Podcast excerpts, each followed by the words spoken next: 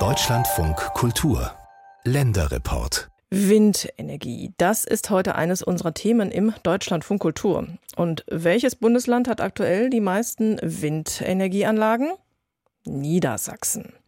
Dort im Nordwesten, da sitzt so etwas wie die Keimzelle der deutschen Windenergie, was vermutlich auch an den großen Herstellern liegt, die dort ihren Unternehmenssitz haben. Doch so wie in ganz Deutschland gerät auch in Niedersachsen der Ausbau in Stocken. Und das möchte jetzt die neue rot-grüne Landesregierung ändern. Ich habe gerade gedacht, ist es rot-grün oder grün-rot? Das neue Klimaschutzgesetz. Es ist eines ihrer wichtigsten Vorhaben. Und dazu gehört eben auch mehr Windkraft durch mehr Bürgerbeteiligung. Wie das ablaufen könnte, das hat sich unser Landeskorrespondent Bastian Brandau schon jetzt in Uetze angeschaut. Später Nachmittag in Uetze, rund 30 Kilometer östlich von Hannover. Autos parken neben der Drogerie. Eine Frau betritt die Sparkasse am zentralen Hindenburgplatz. Wer hier Richtung Süden blickt, sieht neben vorbeifahrenden Autos Klinker und Fachwerk, Windräder, viele Windräder, die sich in der Abendsonne drehen. Man sieht die hier überall. Ne? Überall da, ja. Wo man hinguckt. Wenn man spazieren fährt, hinten in die Wälder, überall. Gut 20.000 Menschen wohnen in den neuen Ortschaften der Gemeinde Uetze. Mit ihren knapp 50 Windkraftanlagen gilt die Gemeinde als Vorreiterin beim Ausbau der Windenergie in der Region Hannover. Nee, mich stört das nicht. Ist alles gut. Können ruhig noch ein paar mehr sein, damit der Strom dann billiger wird. Ich meine, wir haben ja genug Wind. Bürgermeister von Uetze ist der SPD-Politiker Florian Gare. Im Rathaus, einem Bau mit rotem Backstein und großen Glasfronten gegenüber vom Schulzentrum, schaut Gare auf sein Smartphone. Aktuell erzeugen wir 6500 Kilowattstunden in der Gemeinde Uelze und verbrauchen 2000. das sind also 316 Prozent, habe ich kurz im Kopf ausgerechnet, und haben heute 81, 82 Tonnen bisher an CO2 eingespart. Das ist doch schon wirklich mal ein Schluck aus der Pulle. Gare ist 40 Jahre alt, seit knapp zwei Jahren Bürgermeister in Uetze. Beim Thema Erneuerbare ernte er, was sein 20 Jahre amtierender Vorgänger ebenfalls ein Sozialdemokrat, gesät habe. Wenn man behutsam mit der Bevölkerung spricht, wenn man alle Ebenen mitnimmt, wenn man den Rat mitnimmt, wenn man die Bürgerinnen und Bürger mitnimmt und in der Verwaltung gemeinsames Wollen entwickelt, dann kann man, glaube ich, auch alle in der Gesellschaft mitnehmen und dann ist das am Ende des Tages etwas, was durch alle getragen wird. Und das ist bei so einem wichtigen Thema wie der Windenergie, die ja maßgeblich dazu beitragen wird, dass wir die Energiewende schaffen. Ein wichtiges Thema. Und da war die Gemeinde Uetze schon vor 20 Jahren rund äh, ja, Pionier und hat das ja sehr weitblickend erkannt. So wie in Uetze könnte es überall in Niedersachsen laufen, wenn es nach Christian Mayer ginge. Der grünen Politiker ist seit November Umweltminister. Mit einem ehrgeizigen Ziel ist die rot-grüne Regierung angetreten. Niedersachsen soll 2040 klimaneutral agieren. Eine entscheidende Rolle dabei kommt der Windenergie zu, Niedersachsen ist schon jetzt das Bundesland mit den meisten Windkraftanlagen. In den vergangenen Jahren aber ist auch hier der Ausbau ins Stocken geraten. Was die Berliner Ampelkoalition mit ihrem neuen Windenergie an Land Gesetz ändern will und auch die rot-grüne Landesregierung der Minister Mayer angehört. Wir werden eine verpflichtende Akzeptanzabgabe für jedes neue Windrad, auch für jede Freiflächen-Solaranlage einführen, das dann dauerhaft 0,2 Cent pro Kilowattstunde verpflichtend an die Gemeinde, in der das Windrad steht, geht. Und das muss dann vom Gemeinderat vordringlich für Naturschutz, für soziale Aufgaben, für Kultur ausgegeben werden. Das heißt, wenn einer viele Windräder hat und damit eine Leistung bringt für die Klimaziele in Deutschland, dann wollen wir auch, dass die Gemeinde davon auch finanziell profitiert und einen Ausgleich dafür anbietet, eine Förderung macht für was weiß ich, Balkonkraftwerke, was sie auch selber verwenden kann. Sie muss nur nachweisen, was sie mit dem Geld macht. Das haben wir verpflichtend gemacht. Etwas, was die Verantwortlichen in Uetze natürlich gern hören. Eine Gemeinde, die zur Energiewende beiträgt und auch finanziell profitiert. Mit Einnahmen aus Gewerbesteuer, den Abgaben der Betreiber und den direkten Beteiligungen. Gelder, die nach aktueller Gesetzeslage direkt in den Gemeindehaushalt flössen, sagt Bürgermeister Florian Gare und dafür sorgen, dass wir beispielsweise vielleicht Steuern nicht so erhöhen müssten, wie wir es ansonsten müssten, oder dass wir vielleicht Kita-Gebühren nicht so hochsetzen müssten, wie wir es ansonsten müssten. Die Gemeinde Uelze selbst ist eine defizitäre Gemeinde, wie nahezu jede andere Gemeinde auch mittlerweile, so dass wir also mit diesen zusätzlichen Einnahmen, die nicht zweckgebunden sind, sondern direkt in den Haushalt fließen, dieses Defizit etwas geringer ausfallen lassen. Es wird einfach hingebaut, es wird ja eh nicht nachgefragt und schön ist es eh nicht. Also ich persönlich finde es nicht schön. Auch in Uetze allerdings trifft man schnell auf Menschen, die sich an Windkraftanlagen stören. Wenn es sinnvoll wäre, ne? Die Dinger laufen und das Geld geht dahin, wo es hin soll. Nämlich, so die Kritik dieses Mannes, an die Investoren und Unternehmen, die hier in Uetze auf Privatgelände Windkraftanlagen betreiben. Und keineswegs direkt an die Bürger, die immer höhere Strompreise zahlen müssten. Die Gemeinde hat 2011 einen eigenen Betrieb gegründet, um auch selbst in regenerative Energien investieren zu können. Geschäftsführer der Gemeindebetriebe ist Andreas Fitz. Und die Einnahmen, die die Gemeindebetriebe quasi über diese regenerativen Energiequellen einnehmen, werden dann weitergeleitet in den Haushalt der Gemeinde oder wieder reinvestiert in neue Maßnahmen. Und wir haben mal angefangen mit Photovoltaikanlagen auf Schuldächern und Kindergärten. Wir haben einen Solarcarport hier am Rathaus stehen. Und dann kamen die größeren Möglichkeiten, sich nämlich direkt an Windenergie zu beteiligen. Da haben wir nochmal wieder eine eigene Gesellschaft für ein eigenes Windrad gegründet und eben die Beteiligung an den Bürgerwindanlagen, die wir hier haben. Da haben wir zwei Windparks, wo wir dann eben mit acht Anlagen auch direkt beteiligt sind. Und somit indirekt auch die Bürgerinnen und Bürger in Uetze. Direkte Beteiligungen, etwa über Genossenschaftsmodelle, gibt es in Uetze derzeit allerdings nicht. Zu teuer oder zu kompliziert sei das gewesen, sagt Fitz. Und genau das soll das neue Gesetz von Umweltminister Christian Mayer ändern. Entweder ist es eine Bürgerenergiegenossenschaft, die sind dann privilegiert. Wenn es keine ist, muss der Betreiber den Bürgern in der Nähe einen Energiesparbrief anbieten, zum Beispiel. Also sehr einfache Modelle, dass man sich mit 500 Euro, so steht es drin, direkt am Windrad beteiligen kann und sagen, das ist mein Windrad und ich profitiere auch davon. Nicht nur ideell, sondern auch finanziell durch eine Dividende. Begrüßenswert und wichtig für die Akzeptanz sei die Bürgerbeteiligung beim Ausbau der erneuerbaren Energien, sagt Carlos Kuhlmann vom Landesverband Erneuerbare Energien Niedersachsen-Bremen und sieht die aktuellen Pläne dennoch skeptisch. Ich glaube, das Problematischste ist, dass man für jedes Windenergieprojekt oder eben auch Freiflächen-PV-Projekt eine eigene Projektgesellschaft gründen muss und da 20 Prozent an die Bürgerinnen und Bürger vor Ort anbieten muss und das in einem Umkreis von fünf Kilometer um die Anlagen herum. Und das ist ein sehr bürokratischer Aufwand für Vorhabenträger. Denn schon jetzt blieben Anträge wegen des Fachkräftemangels in vielen Kommunen lange liegen. Und in der Privatwirtschaft gäbe es gar nicht genügend Wirtschaftsprüfer, die solche Anträge für Beteiligungen prüfen könnten. Kuhlmann verweist auf entsprechende Erfahrungen mit einem Gesetz in Mecklenburg-Vorpommern.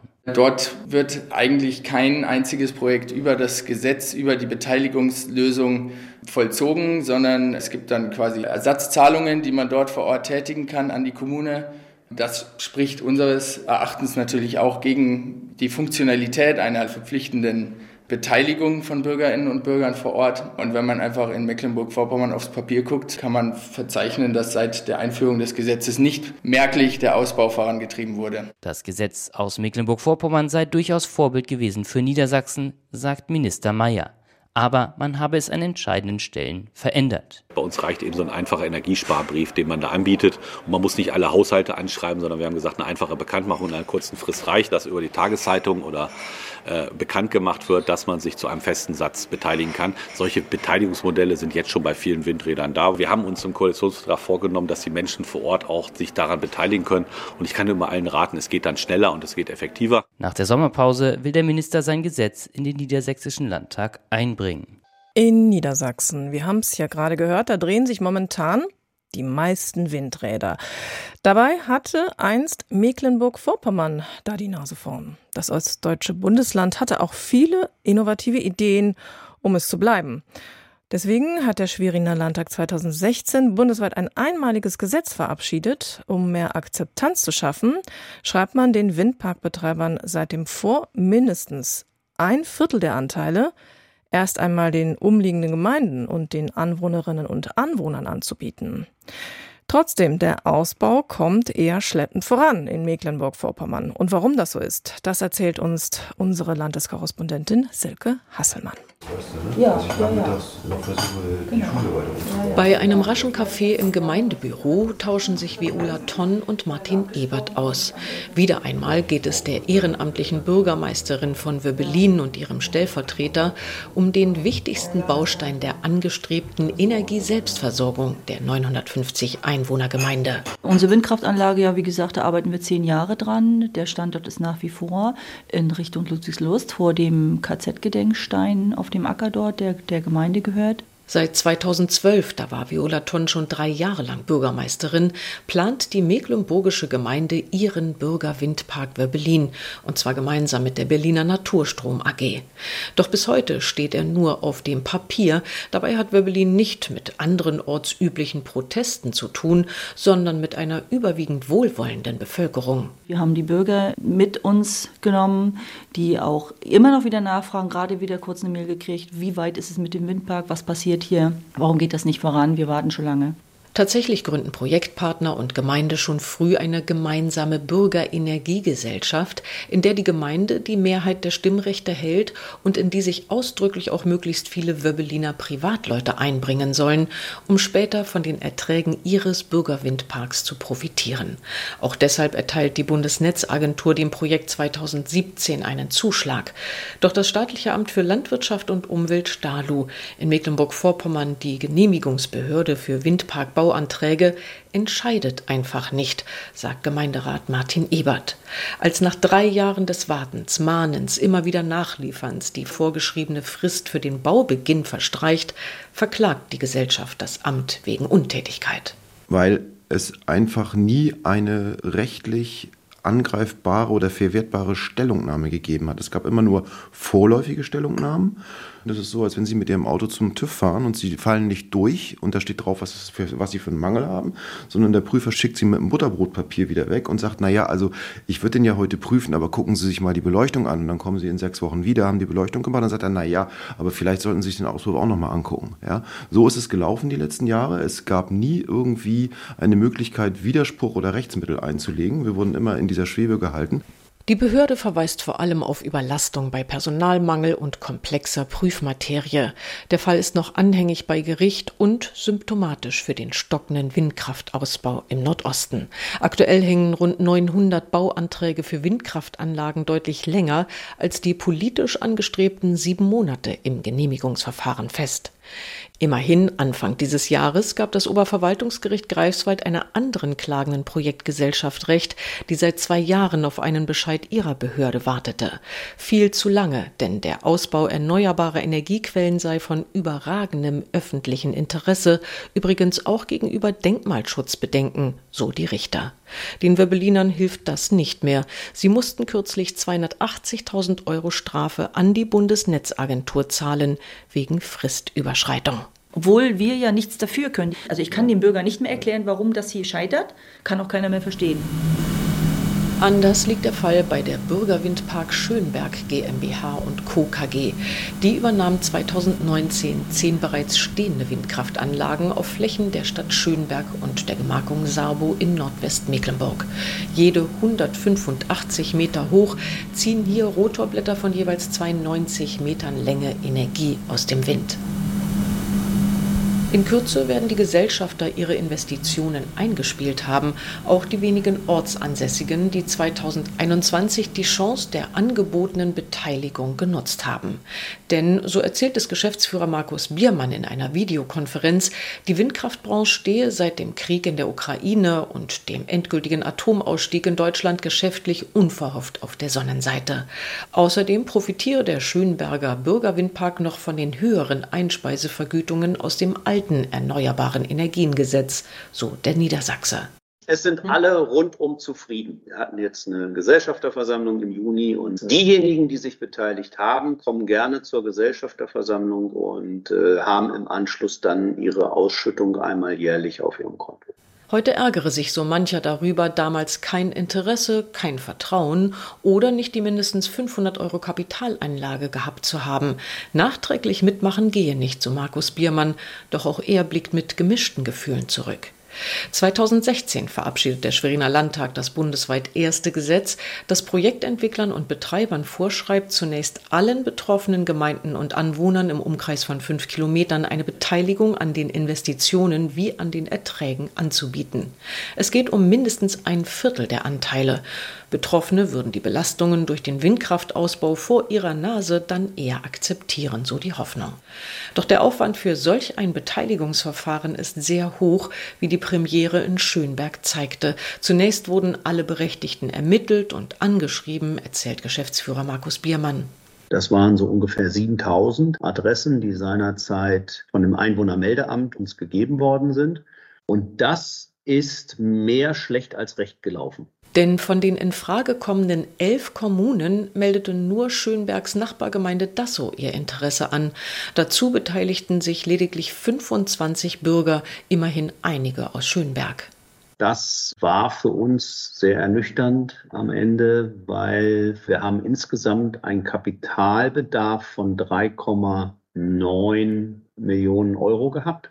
Und die 25, die sich beteiligt haben, haben am Ende circa 250.000 Euro eingezahlt. Und dementsprechend haben wir dann die Lücke aufgefüllt mit Gesellschaftern aus anderen Bundesländern. Wohin natürlich nun auch der Großteil der Ausschüttungen zurückfließt. Eine besonders harte Lehre laut Markus Biermann.